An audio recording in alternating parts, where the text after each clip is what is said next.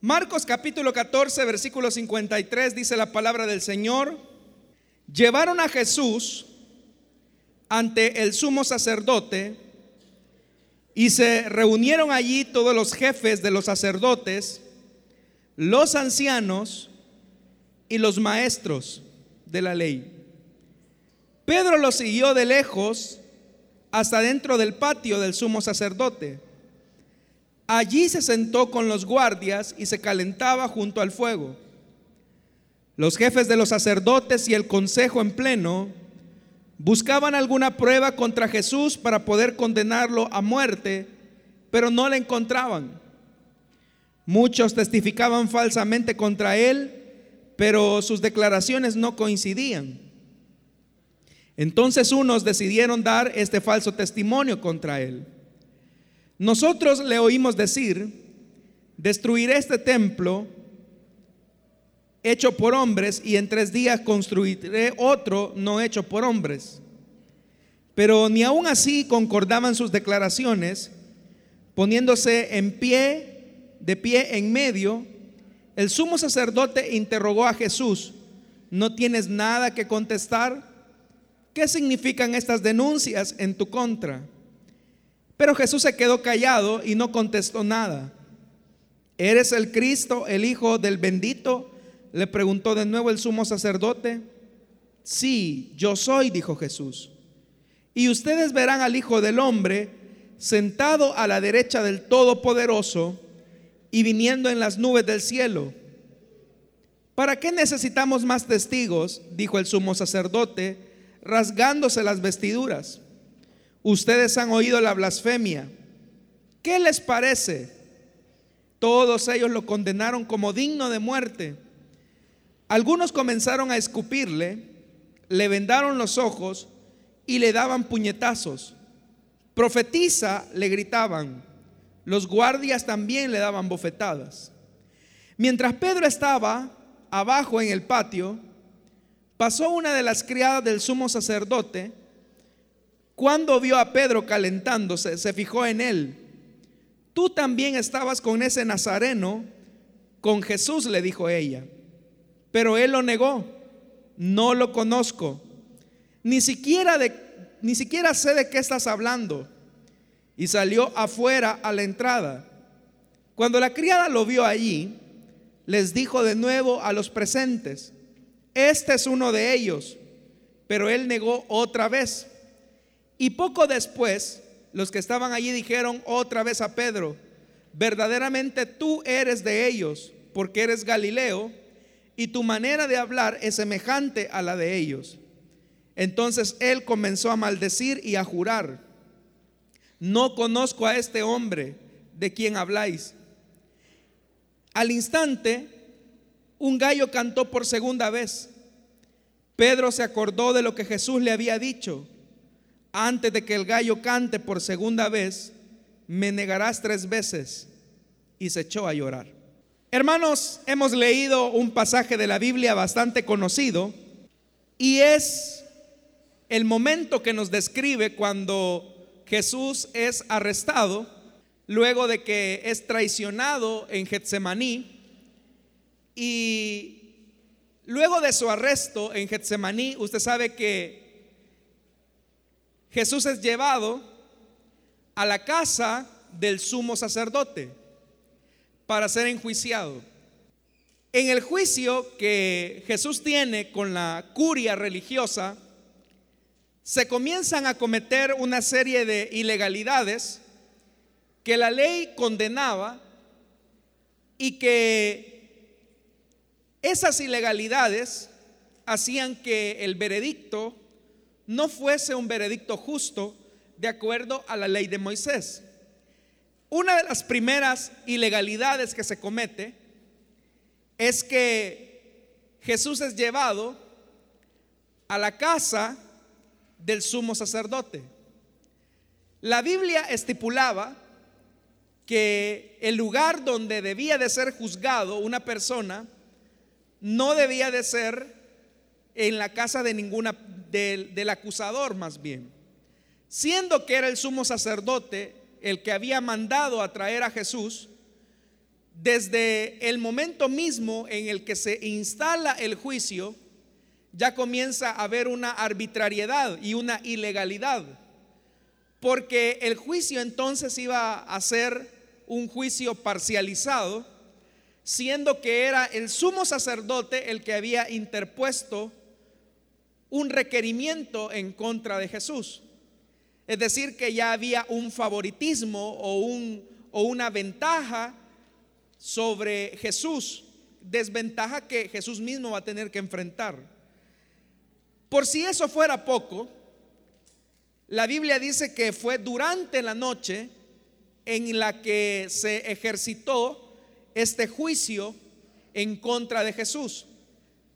La Biblia también establece que todo juicio no debía de hacerse en la noche, sino que durante el día, por varias razones. Número uno, por el tema de la lucidez que los jueces deberían de tener al momento de emitir un veredicto.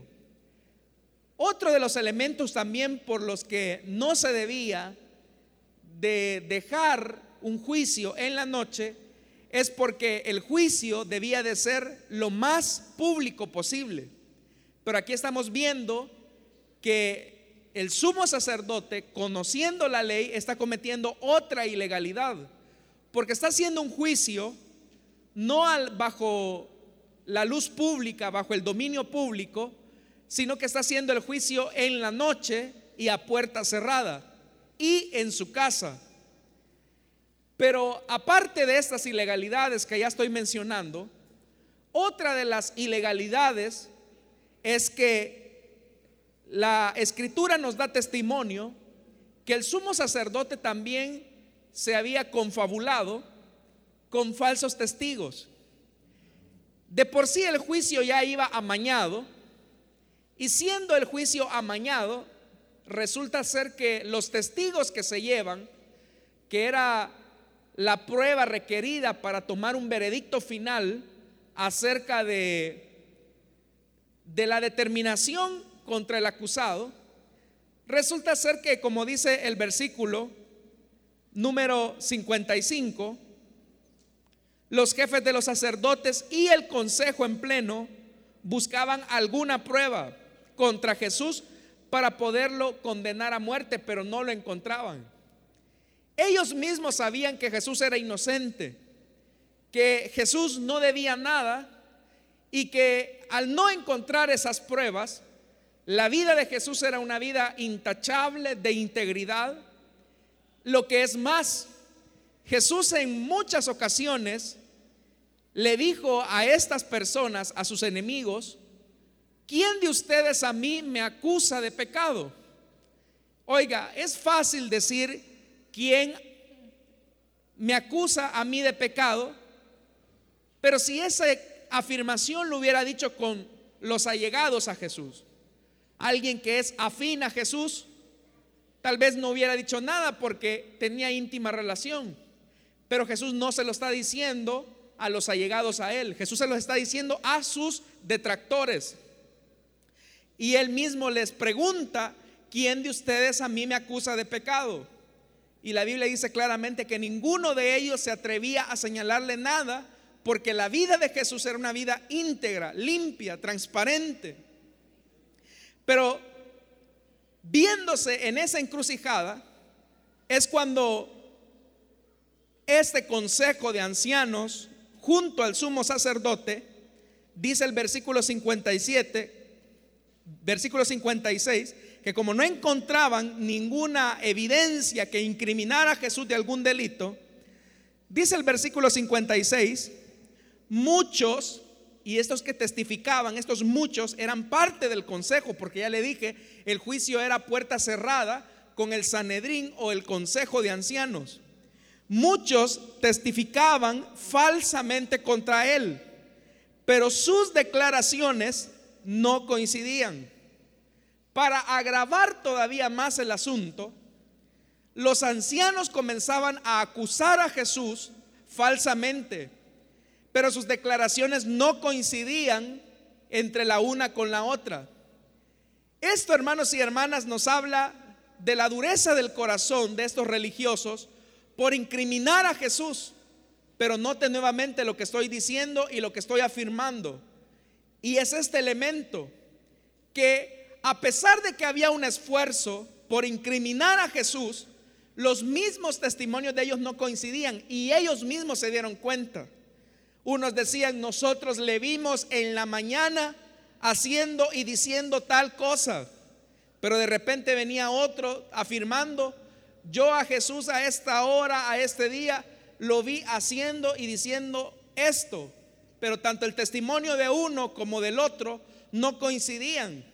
A toda luz se estaba dejando a ver nuevamente una ilegalidad, un quebrantar la ley, porque la ley de Moisés establecía que no se debía de levantar falso testimonio, pero ellos están levantando falsos testimonios en contra de Jesús.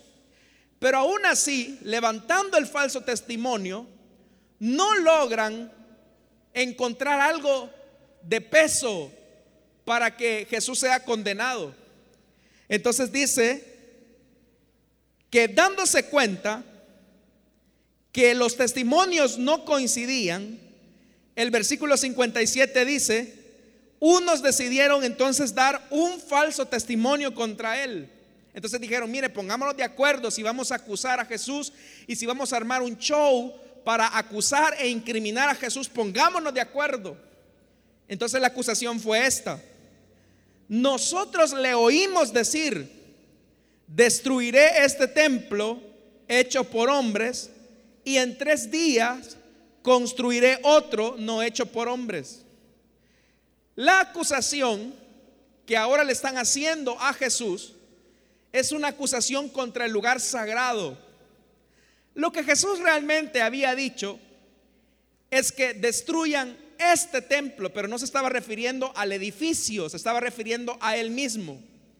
Y en tres días lo levantaré. Y no se estaba refiriendo a destruir la edificación del templo de Jerusalén, sino que ustedes pueden matar mi cuerpo, que es mi templo, pero tengo el poder nuevamente para resucitar al tercer día. Eso es lo que Jesús estaba refiriendo. Pero estos detractores estaban sacando de contexto las palabras que Jesús había dicho nuevamente están cometiendo otra ilegalidad porque no están diciendo toda la verdad. Recuerde usted que ante un juicio a usted le hacen sacar un juramento y el juramento es, jura decir la verdad, toda la verdad y nada más que la verdad. Pero ellos están parcializando la verdad y eso es una ilegalidad también. Vea, las que los que están cometiendo estas ilegalidades son los que van a determinar un veredicto. O sea, el juicio está claramente amañado. Y dice el versículo número 59, que ni aún haciendo estas afirmaciones, sus declaraciones, dice, no concordaban. O sea, lo que ni aún poniéndose de, acuerdo los falsos testigos, ni aún así los juicios concordaban. Ante esto, el sacerdote, el sumo sacerdote, tiene que ponerse en pie y tratar la manera de preguntarle a Jesús que si qué tenía que decir acerca de la acusación. Y aquí encontramos otra ilegalidad. Porque en un juicio como el que se está llevando a cabo, debía de ser la parte acusada la que debía de hablar primero y no el acusador. Pero vea que aquí las cosas se han invertido. Aquí son los acusadores los que están hablando primero y el acusado es el que va a hablar después. Otra ilegalidad nuevamente. El sumo sacerdote sabía acerca de esto, pero la decisión ya estaba tomada, los dados ya estaban echados. Y lo que se tenía que lograr es la sentencia de muerte, pero necesitaban un argumento que validara la decisión que ya ellos ya habían tomado. Y es por eso que el sumo sacerdote interrogó a Jesús y le pregunta, ¿no tienes nada que contestar qué significan estas denuncias en tu contra. Al darse cuenta Jesús que las cosas no iban bien y que por más que lograran ellos de hacer un esfuerzo porque las cosas coincidieran, dice el versículo 61, pero Jesús se quedó callado y no contestó nada. El silencio de Jesús todavía complicaba más las cosas, porque Jesús se quedaba callado al ver las enormes contradicciones del juicio amañado. Pero el sumo sacerdote hizo una pregunta clave. Y la pregunta clave es, Ve lo que dice el versículo 61. ¿Eres el Cristo, el Hijo del bendito? Le preguntó de nuevo el sumo sacerdote. Por primera vez se está haciendo una pregunta que, se, que tiene que ver con la verdad. Y Jesús siendo la verdad, tiene que responder a esta pregunta. Y por eso es que Jesús comienza diciendo, Jesús como se da cuenta que lo que andan buscando es incriminarlo, acusarlo y emitir un veredicto de muerte, entonces viene Jesús y les dice, les voy a ayudar. Les voy a ayudar dándoles una evidencia verdadera para que me lleven a la muerte. Ya que como eso es lo que quieren, yo les voy a responder, les voy a dar el gusto. Y viene Jesús y les dice, sí, yo soy, dijo Jesús. Y ustedes verán al Hijo del Hombre sentado a la derecha del Todopoderoso y viniendo en las nubes del cielo. Va, le dice Jesús. Eso querían oír. Necesitaban ustedes escuchar algo que me incrimine injustamente y que me lleve a la muerte. Les voy a dar una ayudadita. Les voy a decir la verdad. Jesús expone a ese punto y es ahí donde eso hace eco en el oído del Sanedrín y del sumo sacerdote. Y es por eso que el versículo 64 termina diciendo, ya no necesitamos testigos falsos, ni que nos pongamos de acuerdo, ya el pez por la boca muere. Verso 64. Ustedes han oído la blasfemia. ¿Qué les parece? Todos ellos lo condenaron como digno de muerte. Al final, el consejo ya tenía lo que necesitaba. Y era que Jesús hiciera o dijera algo digno de muerte. La blasfemia, la Biblia dice claramente que tenía que ser castigado con la pena máxima, la pena de muerte. Y ahora el sumo sacerdote y el consejo ya lo tenían. Pero vea, en este juicio de Jesús encontramos mentiras, testigos falsos, encontramos un juicio amañado y encontramos a un hombre fuerte en medio de la adversidad que aún en medio de la adversidad se atreve a decir la verdad. Y la verdad es, yo soy el Cristo. Y van a ver al Hijo del Hombre sentado a la derecha del Todopoderoso viniendo en las nubes del cielo. Vea, un juicio mentiroso con testigos falsos y con un hombre firme y que estaba diciendo la verdad. Era Jesús.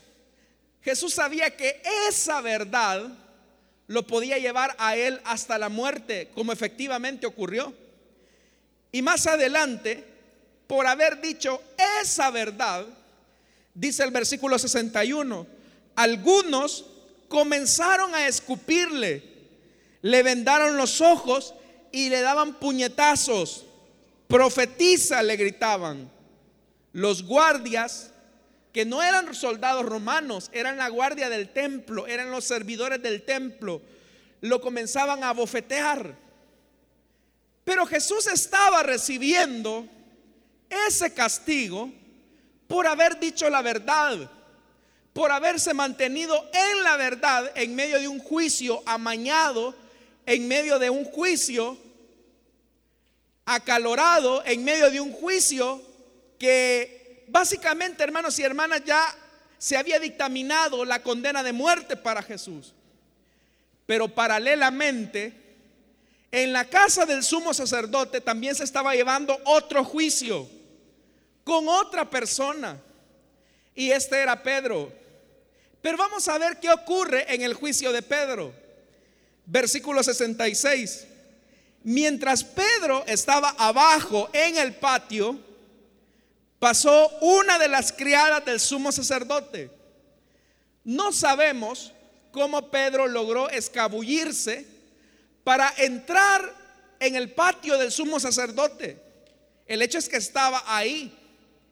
Hasta este momento, alguien podría emular la acción de Pedro.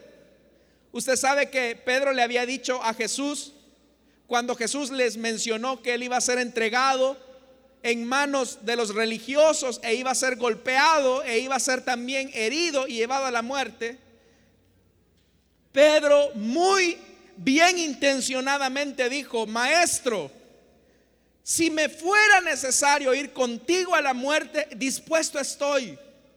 Lo que Pedro estaba diciendo era la verdad. Y hasta este momento encontramos a un Pedro que está cumpliendo esa palabra.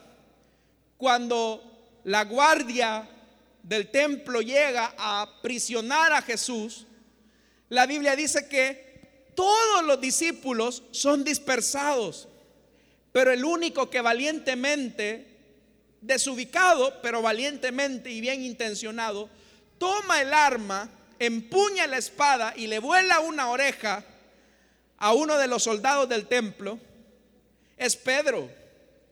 Pedro les pudo haber dicho a los apóstoles cuando se desparramaron y huyeron en la noche, no huyan cobardes, quédense. Y Pedro se estaba quedando.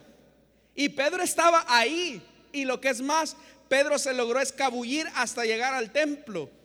Hasta ahí todo bien. El problema es cuando sus valores, sus principios, sus convicciones van a ser puestas a prueba. Y donde en ese juicio de valores y de principios, la actitud, la firmeza de Pedro ante la adversidad es la que va a determinar su permanencia en esos principios. Veamos el juicio de Pedro ahora. Mientras Pedro estaba abajo en el patio, dice que pasó una de las criadas del sumo sacerdote alguna sirvienta que andaba quizás dando de beber o dando alguna comida, sirviendo algo, vio a Pedro que se estaba calentando. Y dice el versículo 67, vea, ella era una testiga verdadera. Cuando vio a Pedro calentándose, se fijó en él. Y mire la acusación que se le dice a Pedro tú también estabas con ese nazareno, con Jesús, le dijo ella. Esta mujer, la Biblia no nos dice, pero ya había visto a Pedro con Jesús. Ella era una testiga verdadera, era una testiga genuina, que sí había visto a Jesús, que sí había visto a Pedro con Jesús y lo que estaba diciendo acerca de Pedro era verdad. Pero vea, ante esa verdad, Pedro dice que el versículo 68 mintió, negó a Jesús, pero él lo negó, no lo conozco. Esa es una mentira. Ni siquiera sé de qué estás hablando. Eso también es una mentira. Ahí hay dos mentiras de Pedro. La primera mentira es no lo conozco. Pedro sí sabía quién era Jesús, por eso es que estaba ahí en el patio del sumo sacerdote. Y lo que es más, sí sabía de lo que se le estaba diciendo, sí sabía de lo que se estaba hablando. ¿Qué hubiese pasado si Pedro hubiese mantenido firme la verdad de que sí conocía a Jesús y de que sí había andado con él? El dictamen hubiera sido el mismo que el de su maestro, lo hubieran llevado a la muerte. Pero viendo las cosas así, dice que al darse cuenta de eso, la parte final del versículo número 68, dice que Pedro se salió afuera a la entrada. Vea, estaba en el patio calentándose, pero mejor Pedro dijo, me quedo aquí en la entrada, porque no vaya a ser que si me sigan acusando y me quieran agarrar, al menos tengo la entrada para darme la escapada. Pero ¿qué estamos notando nosotros en Pedro? Que aquellas buenas intenciones, aquellos buenos deseos que él había manifestado a Jesús, se están diluyendo en la medida en que la adversidad lo está acorralando a él. Pero el juicio de Pedro no termina ahí. Dice el versículo 69, cuando la criada, vea la criada nuevamente, lo vio allí, es decir, en la entrada buscando la salida, les dijo de nuevo a los presentes. En la primera afirmación, usted puede notar que la acusación fue hacia Pedro individualmente. Oiga, yo lo vi a usted que andaba con Jesús, pero se lo dijo ella a Pedro solamente. En la segunda acusación, como la mujer ya va notando que Pedro está casi a la salida, ya buscando el camino para darse a la fuga, viene la mujer y nuevamente comienza a decir la verdad. Y es, este es uno de ellos, pero la mujer ya no solo se lo dijo a Pedro, se lo dijo a todos los que estaban ahí. Este es uno de ellos. Veamos nuevamente, una testigo que estaba diciendo la verdad. Porque era cierto, Pedro andaba con Jesús, conocía a Jesús. Pero ahora vemos al acusado diciendo la mentira. Note usted el paralelo que hay entre los dos juicios. En el juicio de Jesús, los testigos mienten, dicen cosas falsas, pero Jesús dice la verdad. En el juicio de Pedro, todos le están acusando a Pedro de cosas que son la verdad, pero ¿qué está haciendo Pedro? Está diciendo mentiras. Si eso fuera poco, el versículo 70 dice, Él lo volvió a negar. Poco después, como cuando Pedro negó a Jesús, le escucharon el tono galileo. Y entonces eso lo llevó a ellos a pensar y decir verdaderamente que este hombre sí estaba con Jesús. Entonces dice el versículo 70, poco después, quizás a los minutos les cayó el 20, como decimos popularmente, poco después los que estaban allí le dijeron a Pedro, seguro que tú eres uno de ellos, pues eres Galileo. Nuevamente, otra gran verdad, se le está diciendo, tú eres uno de ellos. Y claro que Pedro era uno de ellos, era uno de los doce. Pero sumado a que Pedro era uno de los doce, los hombres le están diciendo, eres Galileo. Y eso también era verdad. Pero ¿qué hizo Pedro? Los Galileos, hermanos, como lo hemos dicho en otra ocasión, se consideraban judíos de segunda categoría porque no podían hablar muy bien el arameo. Era algo como escuchar en nuestras ciudades a un campesino y no hable muy bien el español. Ellos lo detectaron y dijeron, tú eres Galileo. Pero en el versículo 71, sumado a la negativa de que Pedro no conocía a Jesús, dice el versículo 71, él comenzó a echarse maldiciones. Vea lo que dice el versículo 71, porque en la Reina Valera dice, él, él entonces comenzó a maldecir. Uno pensaría que, que Pedro está maldiciendo a Jesús como persona, pero no es así. Él se comenzó a echar maldiciones a sí mismo. Algo así como, que me castigue Dios, que me caigan todas las maldiciones de parte de Dios si yo conozco a este hombre. La NBI lo traduce de mejor forma él se comenzó a echar maldiciones. No conozco a ese hombre del que hablan, les juró. Y aquí agrega otro elemento, juró. La Biblia dice claramente que no se debe de emitir juramento en engaño o en mentira. Pero vemos a Pedro, hermanos y hermanas, que no solamente está negando a su maestro, sino que él llega al punto de decir que me castigue Dios sin piedad si yo conozco a ese hombre, no lo conozco. Y de remate sella su mentira con un juramento. Al instante, dice el versículo 72, un gallo cantó por segunda vez. Y Pedro se acordó de lo que Jesús le había dicho. Antes de que el gallo cante por segunda vez, me negarás tres veces. Y se echó a llorar, dice la Biblia. Es un lloro de amargura. Pero le he hecho este análisis, hermanos, y esta comparación de los dos juicios por lo último que dice el versículo 71, 72. Pedro se acordó de lo que Jesús le había dicho. ¿Qué hizo que Jesús se mantuviera firme en medio de testigos mentirosos, en medio de un juicio amañado, pero que se mantuviera firme y con eso fuera condenado a la muerte? ¿Y qué hizo que Pedro en su juicio, con testigos verdaderos, con acusaciones verdaderas, mintiera, negara y con ello aparentemente salvara su vida. Es ahí, hermanos, donde tenemos que reflexionar en lo que Jesús le había dicho a Pedro y a él y a sus discípulos. ¿Qué hizo que Pedro no se mantuviera firme en la verdad? Podemos comenzar a sacar al menos tres lecciones importantes. La primera lección importante es que Jesús les había dicho, velen vigilen. Y no se estaba refiriendo, hermanos, a hacer vigilias como nosotros las entendemos ahora.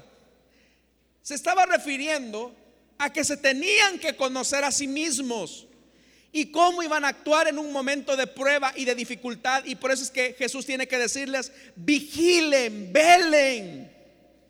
Hermanos y hermanas, si nosotros no estamos vigilantes, nos podemos comenzar a dormir y podemos comenzar a creer que todo está controlado, que ante un momento de adversidad nosotros podemos dominar la situación, pero ¿qué ocurre?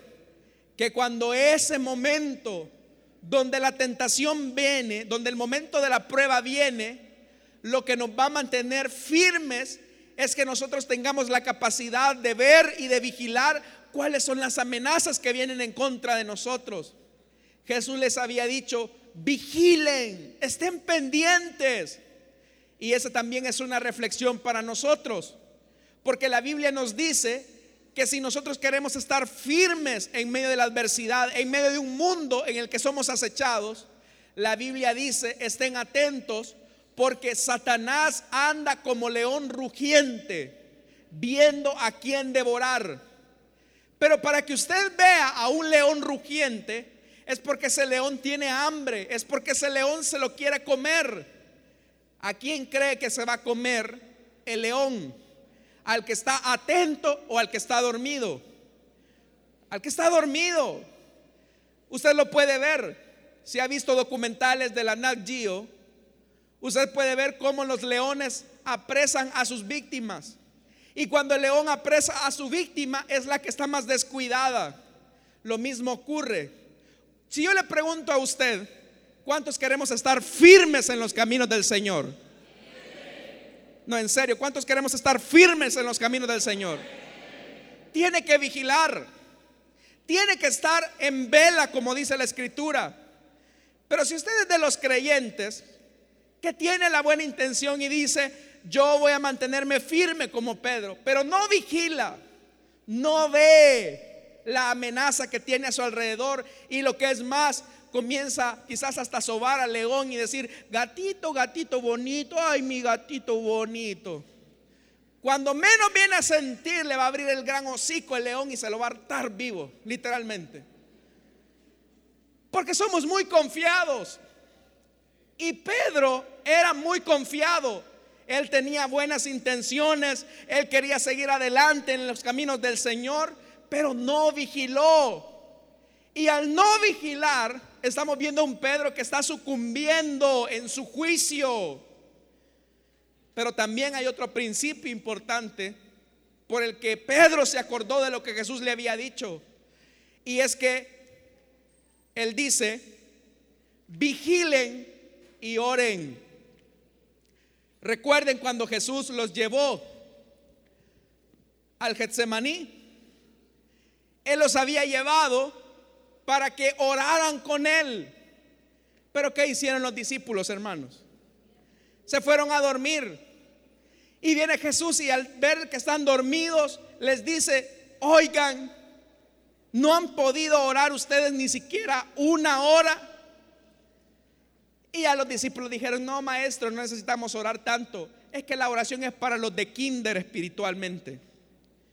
Pero si el mismo Hijo de Dios estaba yendo a orar porque sabía que iba a ser sometido a un juicio y necesitaba la fortaleza de Dios, de su Padre, esa fortaleza solamente la podía encontrar en la oración.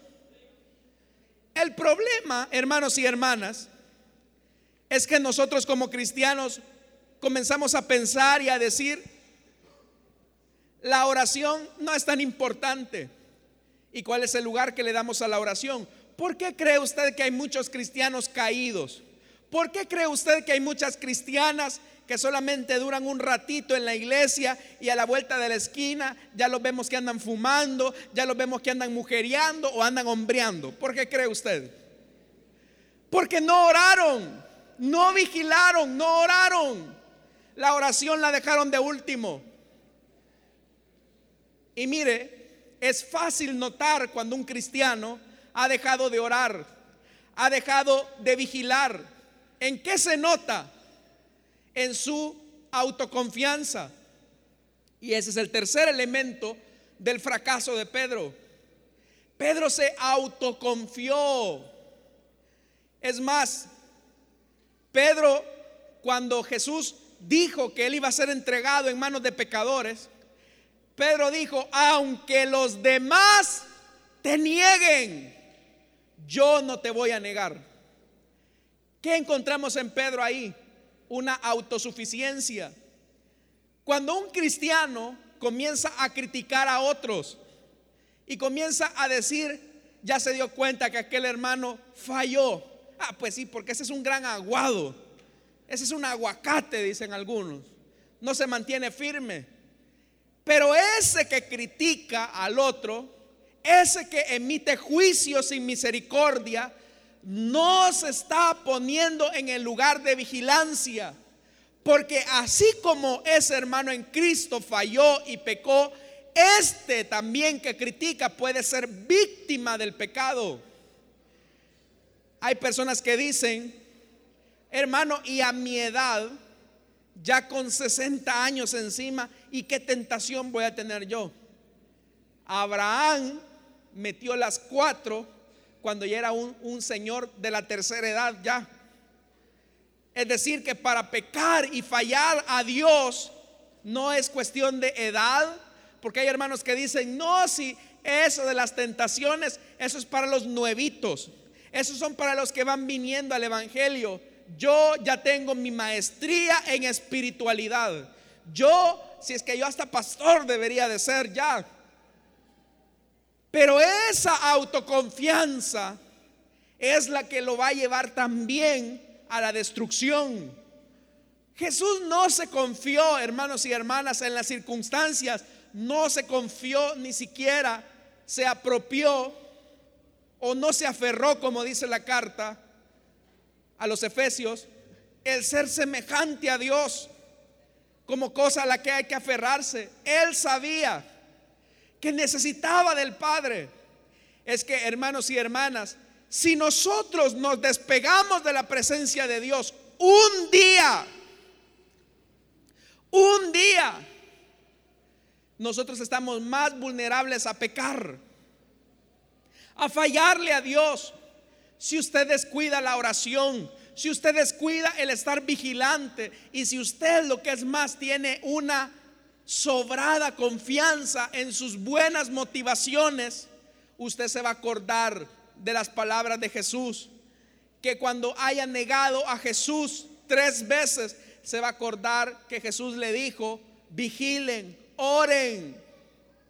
Por eso, hermanos y hermanas, ¿qué hace que hayan personas que como Jesús se mantienen firmes en un mundo donde hay testigos falsos, donde Satanás los quiere llevar a la misma muerte y se mantienen firmes? ¿Qué hace? Que están vigilando, que están orando y que se conocen a sí mismos. Hay hermanos que se llenan la boca y dicen, si aquí hubiera persecución en el país, yo no voy a negar a Jesús. Si aquí me pusieran a mí un rifle sobre la cabeza, yo no niego a mi Jesucito, a mi Chusito, a mi Colochito, yo no lo niego. Y una melosidad con el Señor. Son los primeros que salen corriendo como Pedro que se ponen a la entrada. Porque si bien es cierto, no es la pistola la que apunta sobre sus cabezas, pero sí es una mujer, sí es un chambre, sí es un robo, sí es un adulterio y son capaces de negar a Jesús por eso. ¿Por qué cree que hay cristianos así? Que no se mantienen firmes. Es porque han descuidado el elemento de vigilar, de orar y de conocerse a sí mismos para no tener una autoconfianza. El pastor Cho cuenta en uno de sus libros, creo que es en la cuarta dimensión que él lo dice, que cuando Corea era dominada por el comunismo, la mayor parte de congregaciones cristianas eran perseguidas y era ley del Estado que se debían de retractar de su fe en Jesús por ser un Estado comunista. Y capturan a un pastor coreano, su esposa, sus hijos, y los meten a un, a un agujero, a un hoyo profundo. Y desde arriba los soldados les dicen a ellos, tienen que negar a ese Jesús para salvar sus vidas. Niéguenlo porque si no van a morir sepultados vivos. Y ahí estaban los niños pequeños. Y los niños comenzaban a llorar y le decían, papi, papi, no, papi, no. Hermano, ¿qué, ¿qué, hubiese hecho usted al ver a sus niños ahí que le están diciendo, papi, papi, no, salva nuestra vida, papi? Y ver a sus hijos que están llorando entre renunciar a su fe en Cristo y salvarle la vida a sus hijos. Los niños le estaban diciendo eso al papá y el papá, que era pastor, estaba casi a punto de decir, que renunciaba a Cristo. Pero entonces vino una mujer de Dios, vino la ayuda idónea del pastor y le dice, niños, no lloren, porque esta misma noche iremos a cenar con Jesucristo allá en el reino de los cielos, le dice.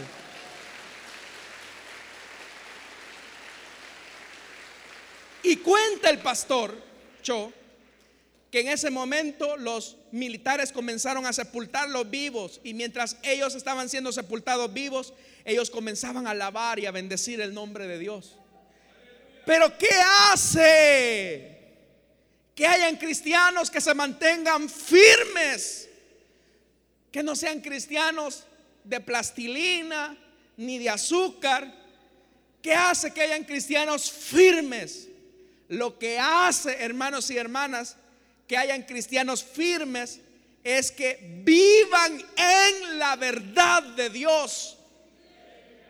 Que a pesar de que esa verdad sea contraproducente contra ellos, que a pesar que esa verdad muchas veces los va a llevar a la misma muerte, es que mire, que Jesús haya dicho, yo soy el Hijo de Dios y me van a ver sentado a la diestra del Padre.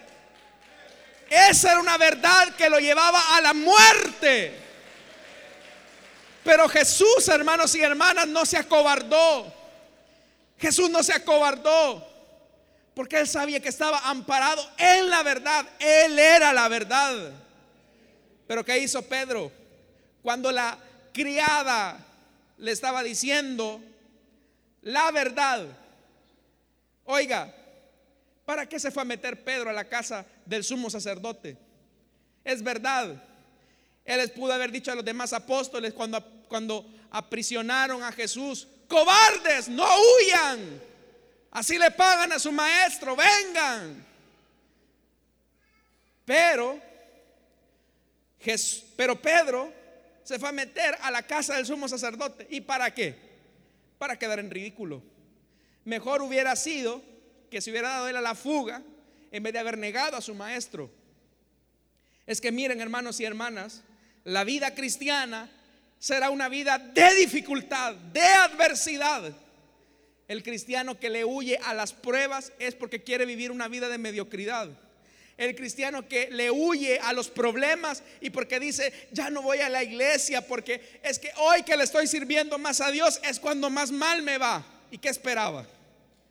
¿Quién le dijo a usted que el camino de la fe era un camino de rosas, era un lecho de rosas? Jesús dijo que grandes penalidades, grandes penalidades vendrían a los que decidieran seguir su camino. Él mismo lo dijo, es angosto el camino, es estrecha la puerta y son pocos los que la cruzan.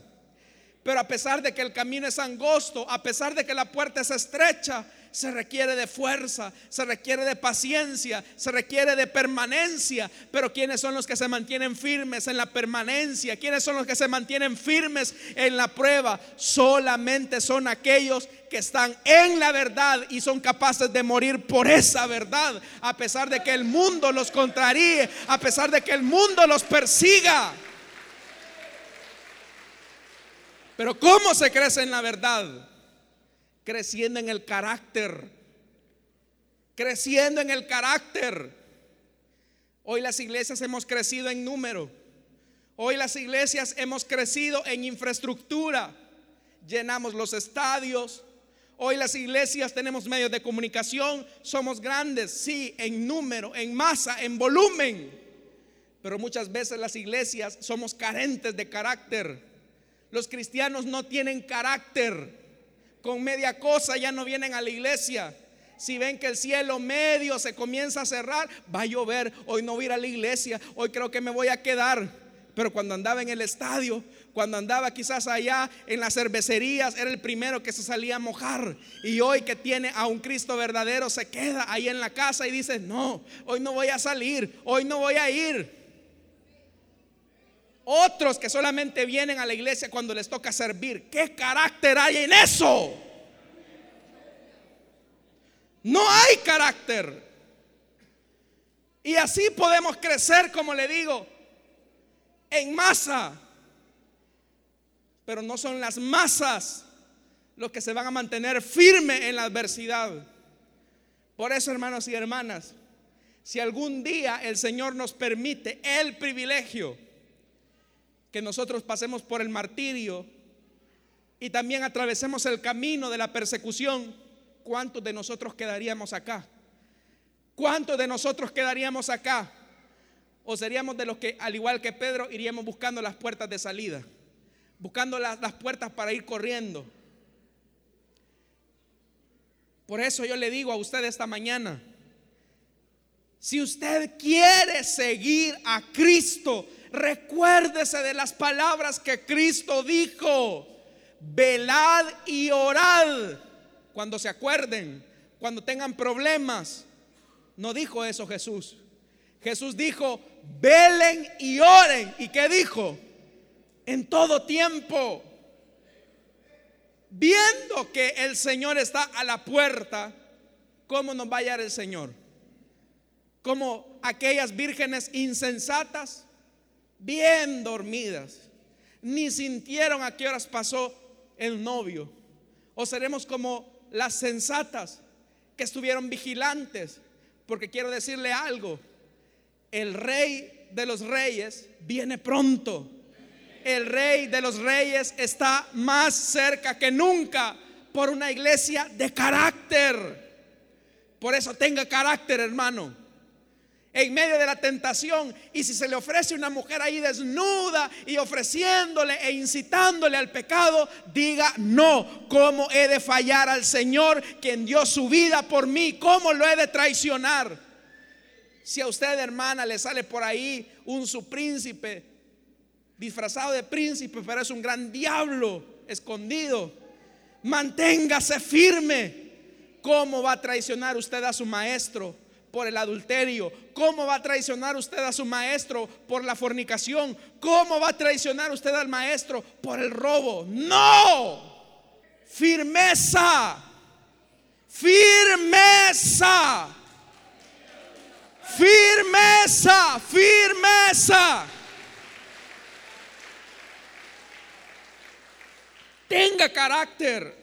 Porque solamente con el carácter va a enfrentar la adversidad.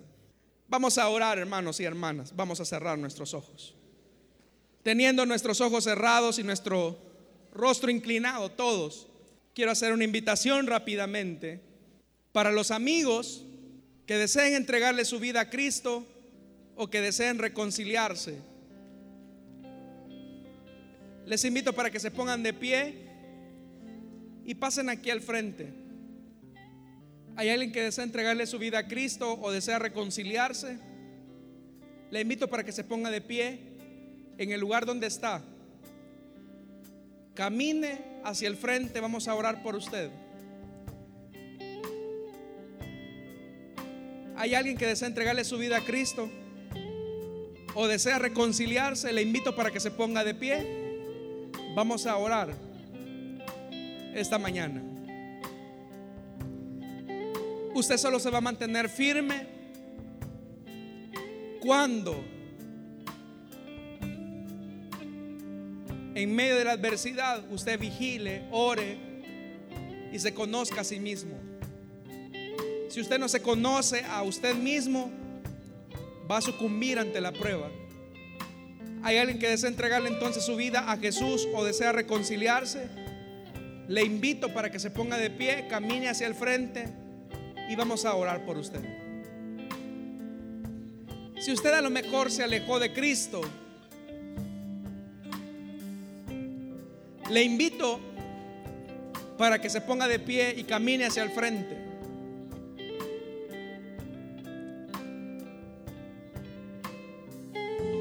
¿Hay alguien que desea entregarle su vida a Cristo? Yo sé que Dios lo ha tocado a usted, amigo. Yo sé que Dios la ha tocado a usted, amiga. Jesús le dará la fuerza para seguir adelante. ¿Hay alguien entonces que desea entregarle su vida a Cristo o desea reconciliarse? Vamos a orar por usted. Mientras la iglesia continúe orando. Si usted a lo mejor sucumbió porque no se conoció a sí mismo, no vigiló, no oró, pero hoy usted desea volver a comenzar de nuevo, le invito para que se ponga de pie y renueve su pacto con el Señor. Y dígale al Señor, Señor, perdóname por no haber vigilado, por no haber orado, por no haber estado firme en la verdad. ¿Hay alguien que desea entregarle su vida a Cristo? Yo sé que hay muchos acá que han sido tocados por la palabra que la vergüenza no te quite la bendición de acercarte a Cristo. ¿Hay alguien acá que desea entregarle su vida a Cristo? Le invito para que se ponga de pie. Solamente tengo un minuto ya. Yo sé que Dios ha tocado tu vida, amigo, amiga. Yo sé que Dios ha tocado tu vida, amiga. ¿Por qué vas a dejar que la bendición del perdón y de la reconciliación se vaya de ti?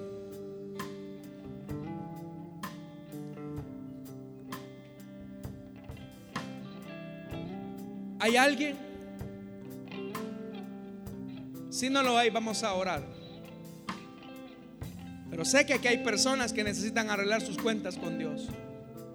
Y si en lo que estamos orando hay alguien que desea pasar, hágalo por su vida. Mientras nosotros como iglesia, hermanos, renovemos nuestro compromiso con el Señor y digámosle al Señor de la siguiente manera, pongámonos de pie, hermanos y hermanas.